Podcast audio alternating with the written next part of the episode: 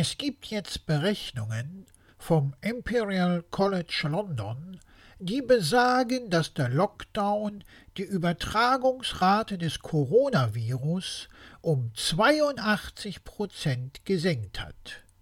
Umgerechnet sind dadurch insgesamt mehr als 550.000 Menschenleben gerettet worden. Im weltweiten Vergleich ist Deutschland bezüglich der Corona-Infektion bisher zum Glück sehr glimpflich davon gekommen. Weshalb man ja jetzt auch in sehr schnellem Tempo etliche Lockerungen einführt. Und passend zu dieser immensen Anzahl an Lockerungen wird zeitgleich ein Corona-Konjunkturpaket ins Leben gerufen. Damit der Rubel wieder rollt. Wobei das Konjunkturpaket bei mir einige Fragen aufwirft. Die da wären? Warum ist der Kinderbonus von 300 Euro pro Kind einkommensunabhängig? Es kriegen dadurch sowohl Reiche als auch Arme pro Kind 300 Euro. Die 300 Euro pro Kind kriegen sowohl Familien, die durch die Corona-Krise, zum Beispiel durch Kurzarbeit oder Jobverlust, sehr stark betroffen waren, als auch die Familien, welche in der Zeit keinerlei finanzielle Einbußen erfahren mussten.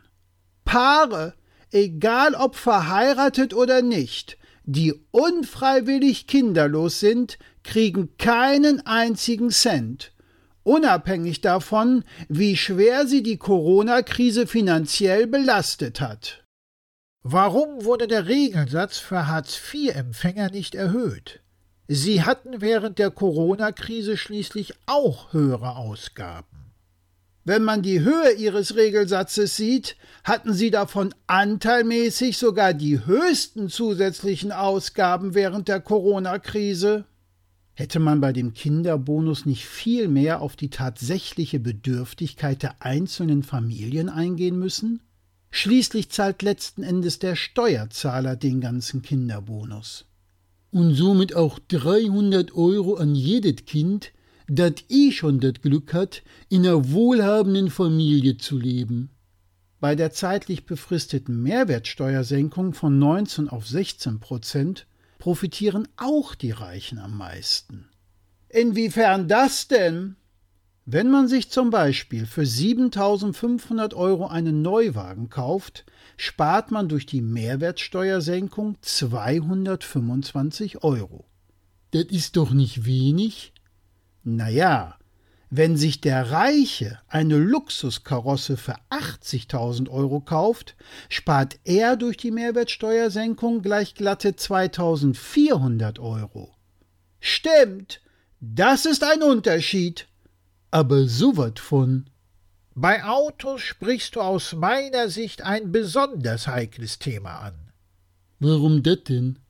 Man versucht uns zu suggerieren, dass man nur für die umweltfreundlichen Elektroautos eine Autokaufprämie bereitstellt und diese von 3000 auf 6000 Euro erhöht. Aber das stimmt doch auch. Autos mit Verbrennungsmotoren, egal ob Diesel oder Benziner, erhalten schließlich keine Kaufprämie. Durch die Senkung der Mehrwertsteuer von 19 auf 16 Prozent wird aber auch der Verkauf von Neuwagen mit Verbrennungsmotoren durch die Hintertür staatlich gefördert.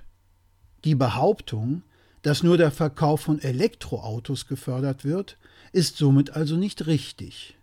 Man versucht uns quasi ein X für ein U zu verkaufen.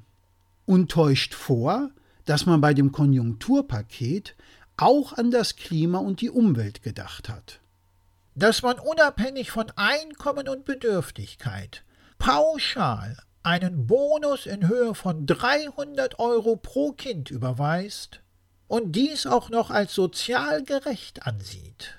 Und man ferner bei der Autoprämie so tut, als hätte man dabei mit grünem Daumen gehandelt, sind politisch geschaffene Tatsachen, bei denen wir uns nur noch wundern, dass wir uns wundern.